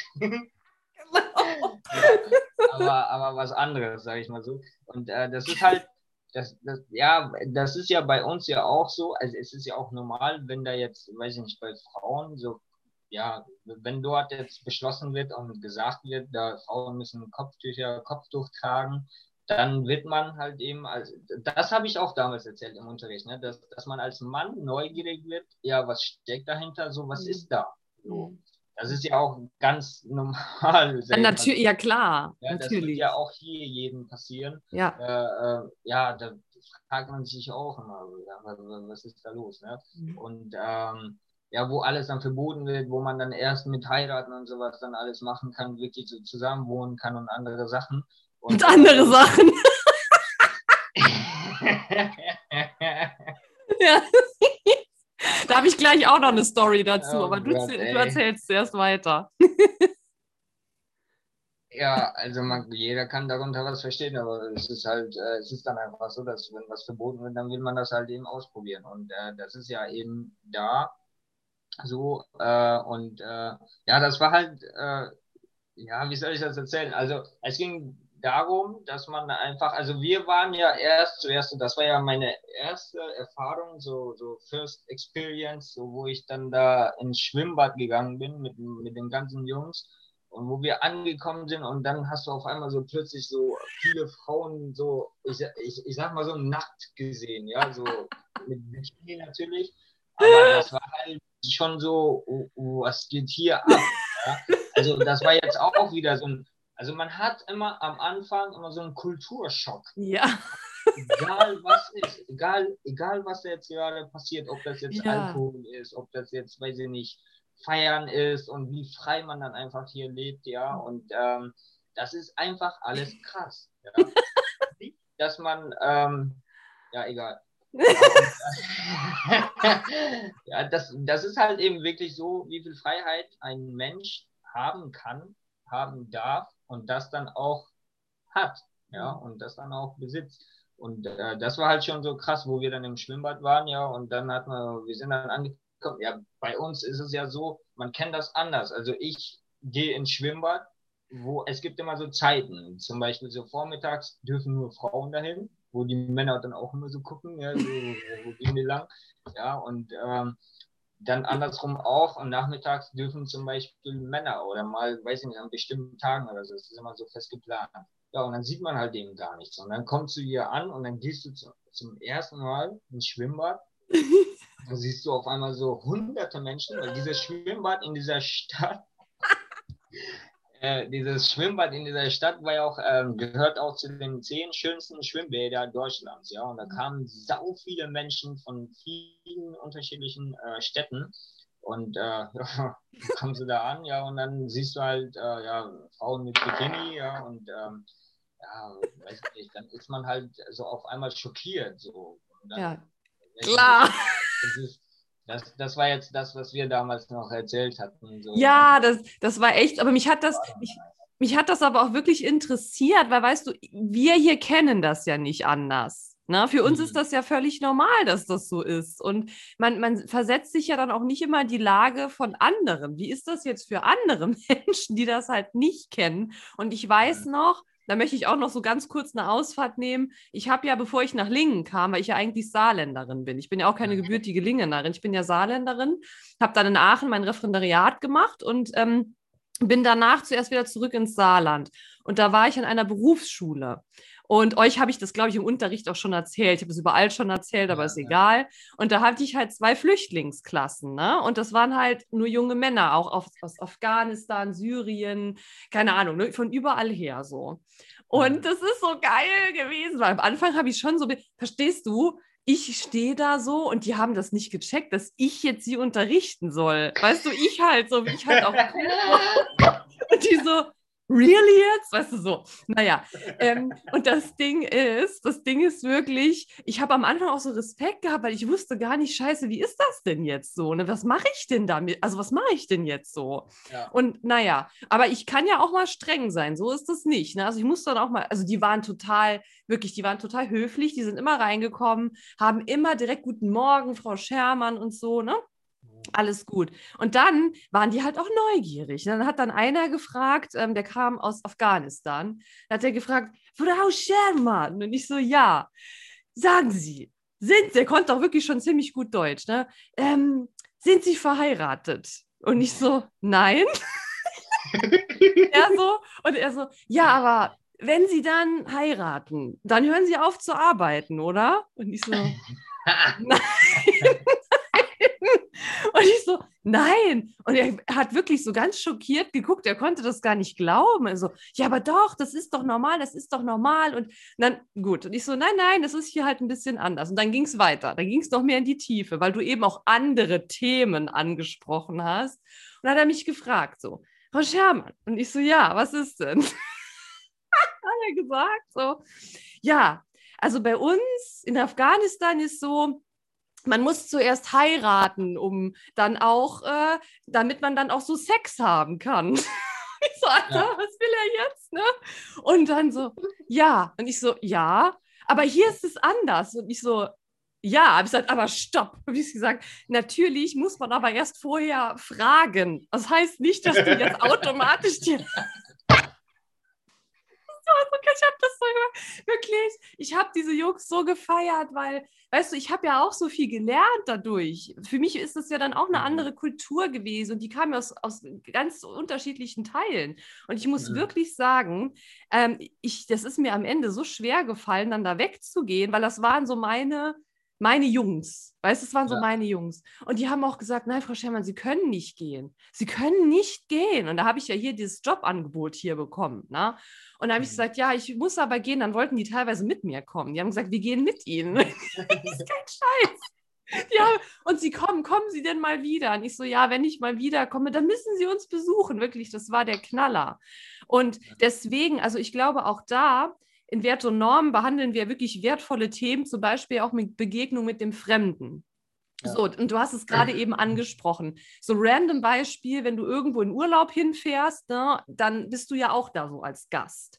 Und da fühlt man sich ja manchmal schon so ein bisschen komisch. Und wenn man sich dann mal vorstellt, wenn man wirklich so komplett, also aufgrund der Umstände ja gezwungen ist, aus der Heimat wegzugehen und dann, wenn man so eine Reise, in Anführungszeichen, diese Flucht hinter sich hatte, dass das natürlich eine ganz andere Nummer ist und dass du dann so, ja, wie so ein Exot bist in dem, in dem Land, wo du dann auf einmal bist, das ist ja auch voll hart. Das ist ja auch total schwierig. Na? Ne? Mhm. Und, und ich glaube, deswegen ist es so wichtig, wie du es auch gesagt hast, dieses wirklich das Menschsein dahinter zu sehen und dass wir uns immer wieder daran erinnern, wir sind ja auch alle Menschen.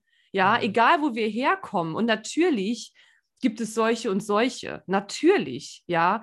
Und dass super viel Scheiße auf der Welt passiert, ist auch klar. Aber deswegen finde ich es immer so schwierig, wenn dann so pauschalisiert wird und wenn gesagt wird, die sind die Guten und das sind die besseren Menschen und das sind die, die schlechteren und die wollen wir nicht. Das, das ist mhm. doch oh mein Gott, da muss doch wirklich mal ein Umdenken stattfinden. Mhm. Und deswegen ist es so wertvoll, dass du es teilst. Und du bist ja wirklich so ein Beispiel dafür. Guck mal, du hast dich dahin geklemmt, du hast Deutsch gelernt und so perfekt, ich muss es nochmal sagen, so perfekt, Ali. Und äh, hast ja dann auch deinen Flugschein gemacht und so, Ali, vor allem, ich will, ich habe, das haben wir schon vor ein paar Jahren gesagt. Ich habe gesagt, wenn du fertig bist, wir mal mitfliegen. Das steht ja. noch aus. Nee, das, ich, ja, also ich glaube, ich habe da schon über 100 Menschen dafür gesprochen, ja. Ähm, noch viel zu tun. ja, ja, kriegen wir hin. Warum nicht? Aber ich ähm, komme zuerst. Natürlich, ja. Können, können, wir gerne machen, wenn Corona das alles dann ja. zulässt. Ja, das ja. ist dann auch wieder eine andere Geschichte. genau. Und ähm, ja, weiß ich nicht, also keine Ahnung. Ähm, das ist schon eine sehr lange Geschichte, was man schon stundenlang erzählen kann. Ja, ich weiß. Von guten ja. Seiten, von schlechten Seiten, ja. schlechten Erfahrungen, guten Erfahrungen, ja. ja. Aber für mich oder für jeden ist ja Flucht in einem anderen Land zu wohnen, vor allem in einem anderen Kontinent, muss ich mhm. das sagen. Ja, das ist ja auch nicht ein Nachbarland oder so, wo man sagt, ja, okay, ich bin da in einem Nachbarland. Ist ja auch schon das äh, risikoreichste, was man machen kann. Mhm. Ja, entweder kommst du gut durch mhm. oder gar nicht so gut. Also mhm. eins von beiden. Es gibt so meiner Meinung nach, also aus meiner Erfahrung kenne ich bisher keinen, der jetzt so gesagt hat, so, ich bin so im mittleren Bereich, ne, ich fühle mich auch gar nicht so gut oder auch gar nicht so schlecht. Ja, vielleicht, ja, weil man vielleicht ein paar Ziele nicht erreicht hat. Ja. Mhm. Aber wie gesagt, das ist halt, das dauert schon jahrelang und ähm, das muss man einfach verarbeiten für sich. Ja. ja dauert, weiß nicht, bei mir waren die ersten drei, vier Jahre schon die stressigsten Jahre, die ich jemals äh, erlebt habe. Mhm. Ja, und äh, wo man dann schon im Kopf dann erstmal so keine Ruhe hat, dann hat man noch Schule, dann war man, weiß ich nicht, also ich war in einer Hauptschule, wo ich dann gedacht habe, äh, ist das hier Schule in Deutschland? Also, ne, so, also ich will das jetzt irgendwie nicht äh, äh, böse darstellen oder so, ähm, aber das war halt für mich so, also ich war erstens überhaupt froh, dass ich einen Schulplatz hatte. Mhm. Ja, und dann durfte ich in die Schule gehen. Und dann hat uns der Lehrer nach einem Jahr erzählt, äh, es gibt ja heutiges Thema, das heutige Thema ist Schulsystem in Deutschland. Ja, und dann hat er erzählt, es gibt äh, Gymnasium, es gibt äh, Realschule, es gibt Hauptschule. Mhm. Ja, und dann hat er die drei Sachen erzählt. Und wo ich mich, wo ich ihn gefragt habe, wo sind wir? Und dann hat er gesagt, ihr seid in der Hauptschule. Ja? Mhm. Dann habe ich gedacht, ja, eigentlich wollte ich ja woanders hin und jetzt bin ich aber hier. Mhm. Ja, und ja, es ist ja ein Haupt, äh, hier, das ist ja, es geht ja um Schulabschluss, ja, und äh, dass man halt bestimmte Sachen nicht machen kann mit dem Hauptschulabschluss. Klar. Ja. War dann jetzt nicht in meiner so äh, Wunschliste, mhm. aber das hatte ich halt erst äh, viel später mitbekommen. Und äh, wo ich dann das Ziel dann nochmal gesetzt habe, aufs Gymnasium äh, äh, aufzusteigen, einzusteigen und äh, wo das in Bayern dann erstmal noch nicht möglich war, weil die keine Sprachlernklassen hatten. Aber das war dann bei uns ja in Georgianum dann schon äh, möglich, wo ich mich dann gefreut habe. Ja, und äh, wo ich dann gedacht habe, ja, jetzt ziehe ich durch. Ja, mhm. aber wenn man dann jetzt wieder in diesen zwei, drei Jahren ist, ja, und wo man viel Stress hat, Papierarbeit und diese ganze Termine, ich muss auch nochmal erwähnen, dass äh, mein Vater jetzt nicht hier ist, ja, den habe ich jetzt seit sechs Jahren auch nicht gesehen. Ja, und da muss man halt zu Hause schon vieles machen, ja, wo man dann ähm, ja, weiß ich nicht, ja, meine Mama versteht halt das Ganze nicht, die ganze mhm. Papierarbeit, was auch immer, die ganze Termine und da muss man sich darum kümmern.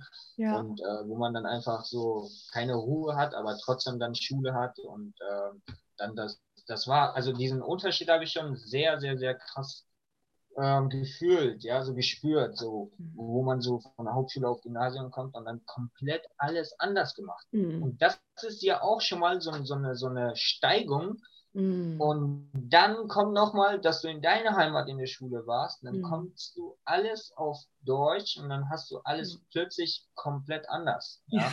Wir haben komplett andere Methoden zum Lernen, wir, haben, wir lernen komplett anders und hier wird komplett anders gemacht, ja.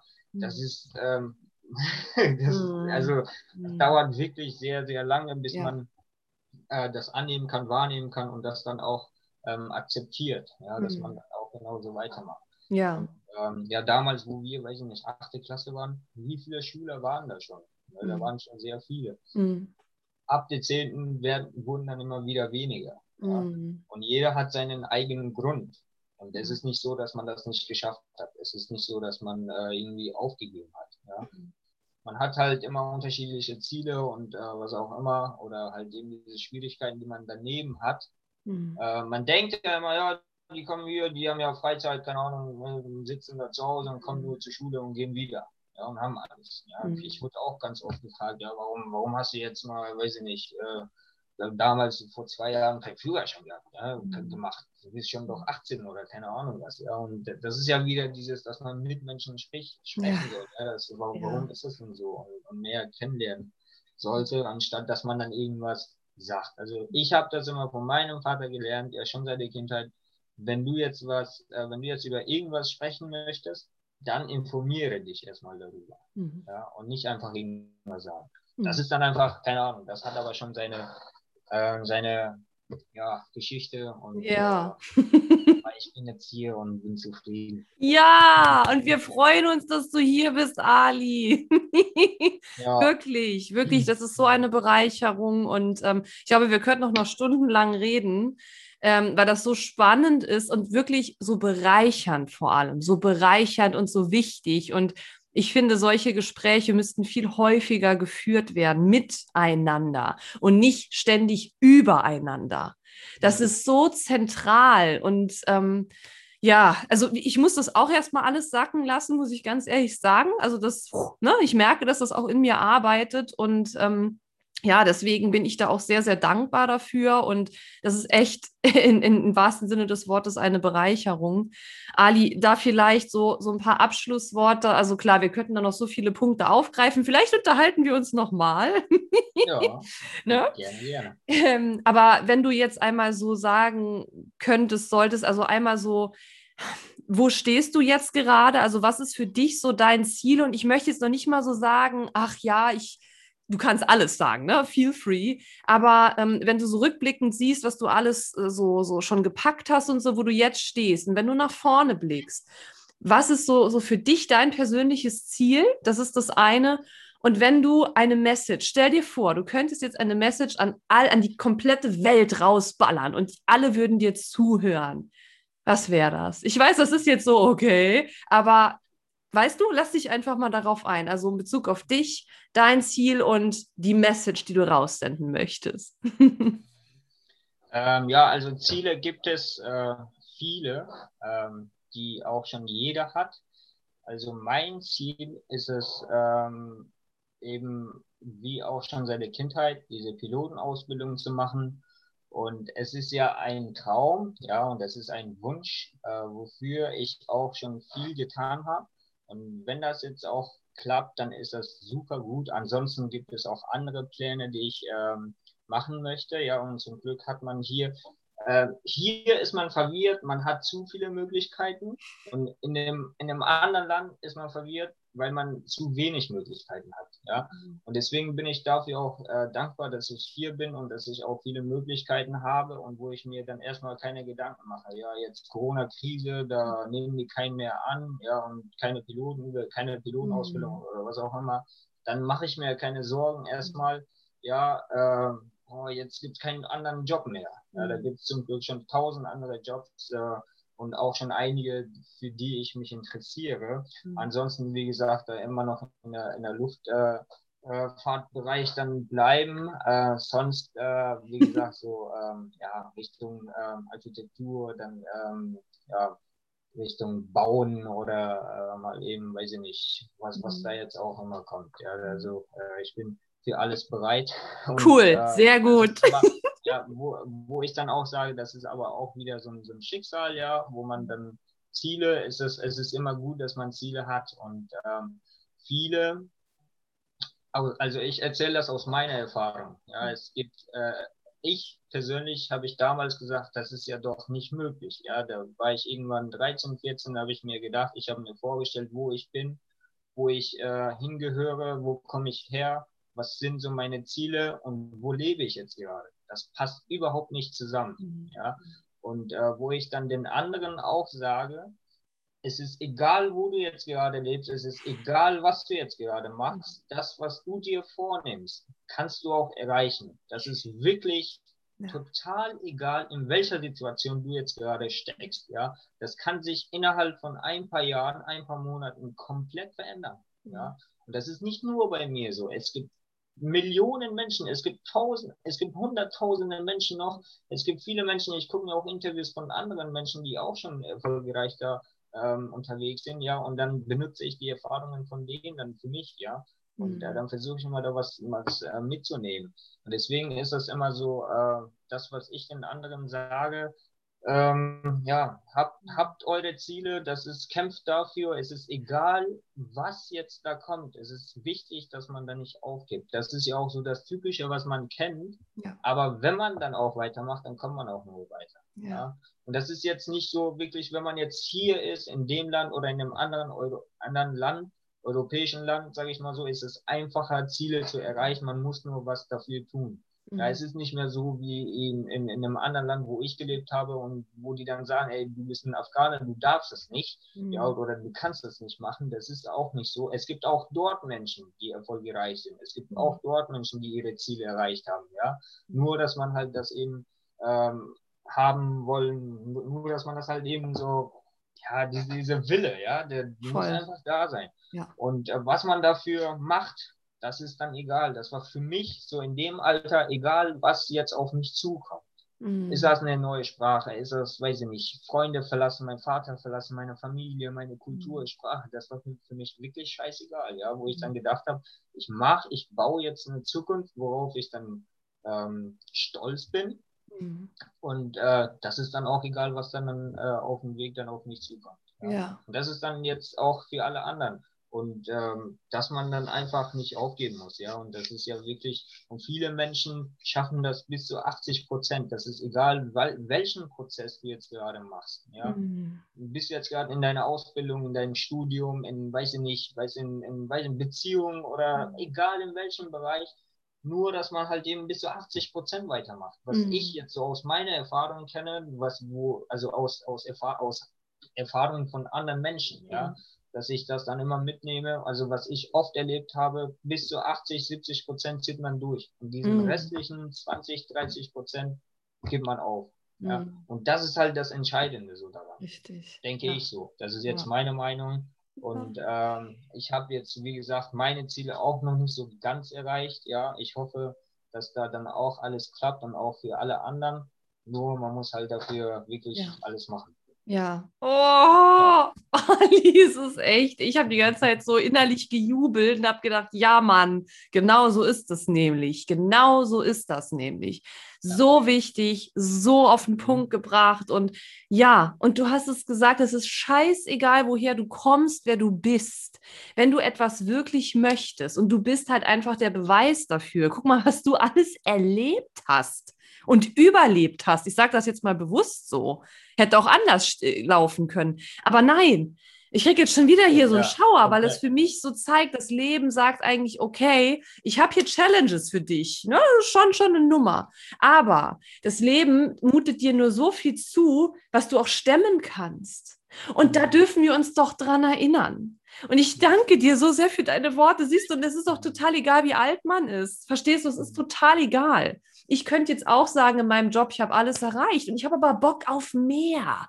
Ich will halt all so. in in dem also, Leben. Also, wir sind, wir sind alle Menschen und, ja. und ähm, ich kann jetzt nur so ein Beispiel sagen, wo ich in der Kindheit gesagt habe, ja, ich will ein Fahrrad haben. Ja, das war immer ein Wunsch von mir, ja, ein Fahrrad zu haben. Ja, habe ich nie bekommen. Ja, und äh, immer so ein, irgendwas Schrottes, kaputtes oder was auch immer, wo wir das auch immer zusammen was gebaut haben.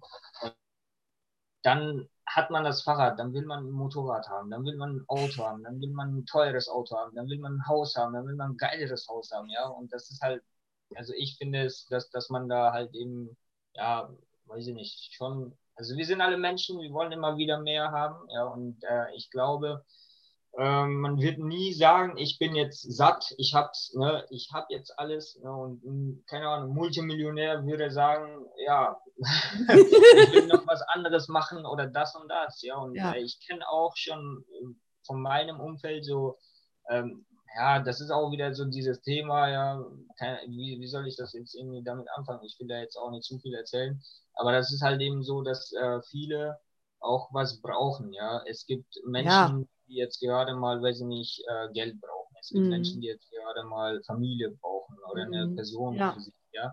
Und ähm, das ist halt immer schon so schwierig, weiß ich nicht, so ich, ich als Beispiel, ähm, keine Ahnung, du hast halt wirklich ähm, ähm, also ich gebe dir zum Beispiel 10 Euro, dann sage ich, das ist ein bekanntes Beispiel, was ich immer die ganze Zeit gehört habe. Und für, für ähm, dein, dein Vermögen, also was du hast jetzt gerade, gebe ich dafür, keine Ahnung, zwei weitere Null oder mhm. mal eben drei oder vier. Dann hast du, weiß ich nicht, dann hast du 10 Euro, dann hast du ein Haus, dann hast du 100.000 Euro. Dann mhm. hast du ein Auto, dann hast du 200, 100 mhm. irgendwas 1000 Euro, ja. Ja und Millionen Euro oder was auch immer. Aber wenn man, wenn du dann das ganze Geld hast und wenn man diese Eins dann wegnimmt, ja, was deine Gesundheit ist, mm. ja, so in, in, in, dem Kontext, dann hast ja. du halt wirklich gar nichts mehr. Richtig. Dann hast du halt das Ganze, ja, ist es, dann ist es wirklich null ja. wert. Genau. Ja, und deswegen sage ich immer, ähm, das ist egal, wo man jetzt und was man jetzt gerade erreicht hat, da muss man ähm, darf, dafür dankbar sein und ähm, dass man das dafür, was man jetzt gerade hat. Ja, ja. Und äh, man muss auch nicht vergessen, wo man herkommt und wo man hin will. Richtig. Wo man jetzt gerade ist. So, Richtig. Das ist jetzt so. Ja. Oh, sehr schön, sehr schön, wirklich ein perfektes Abschlusswort, weil so weise Worte von einem so jungen Mann, wirklich, das ist ja so, das muss man ganz ehrlich so sagen. Das ist so krass und deshalb ist es für mich auch wieder so, so ein Beweis dafür, es ist egal, wie alt du bist, es ist total egal, ja. Wir tragen alles in uns, wir dürfen nur zwischendurch uns wieder daran erinnern, das ist das. Und Ali, ich, ich möchte mich ja aus tiefstem Herzen bei dir bedanken für dieses bereichernde, wertvolle Gespräch. Wirklich, ich weiß das sehr, sehr, sehr zu schätzen. Das ist für mich alles nicht selbstverständlich so. Und ich wünsche mir wirklich, dass diese Erfahrungen, die du gemacht hast und die Botschaften, die du da raussendest, dass die Gehör finden, dass es landen darf bei den Menschen, dass sie sich daran erinnern und dass wir alle gemeinsam, und das soll kein Gelaber sein, wirklich die Möglichkeit haben, auch was zu verändern in der Welt. Es ist einfach so. Und wenn dieses Gespräch einen kleinen Beitrag dazu leistet, dann ist es schon mega geil. Ja. Ich danke dir sehr, sehr, sehr, sehr, dass du mein Gast warst. Ja, äh, gerne nicht dafür. Ich danke auch äh, dir für die Einladung. Äh, das ist für mich auch eine Irre. Das ist mein allererster Podcast, äh, was ich jetzt gerade so mit dir gemacht habe. Und ich freue mich auch, ähm, ja, dass, dass, äh, dass man einfach die Möglichkeit hat, äh, diese Plattform auch sinnvoll zu nutzen. Genau. und ähm, ja, wie gesagt, ich bin wirklich dankbar dafür. Ich habe mich auch mega gefreut, als du dann äh, mich da gefragt hast, äh, wollen wir diesen Podcast mitmachen. Ich habe deine, deine äh, Folgen auch immer verfolgt und äh, habe das Mama auch erzählt und die will das wahrscheinlich eher nicht so ganz verstehen, aber ich äh, will sie nochmal jetzt gleich. Ja, genau. Auf jeden Fall besten Dank, ja, und yes. ähm, auch danke an die Zuschauer, Zuhörer, wenn die das äh, hören und sehen. Und äh, ich wünsche denen auch äh, das Beste, dir ja. auch. Ja, und, vielen äh, Dank. So, ja, genau, da kann ich mich nur anschließen, ihr Lieben, alle, die dabei waren. Ich danke euch fürs Zuhören, fürs Zuschauen, immer dran denken. Ihr habt es in der Hand, du hast es in der Hand, ob du den Schalter da oben umlegst. Und es ist einfach, es ist so, dass alles möglich ist, wenn du dich ready machst. Danke, dass du dabei warst und alles Liebe, Herzensgrüße, deine Natalia. Tschüss.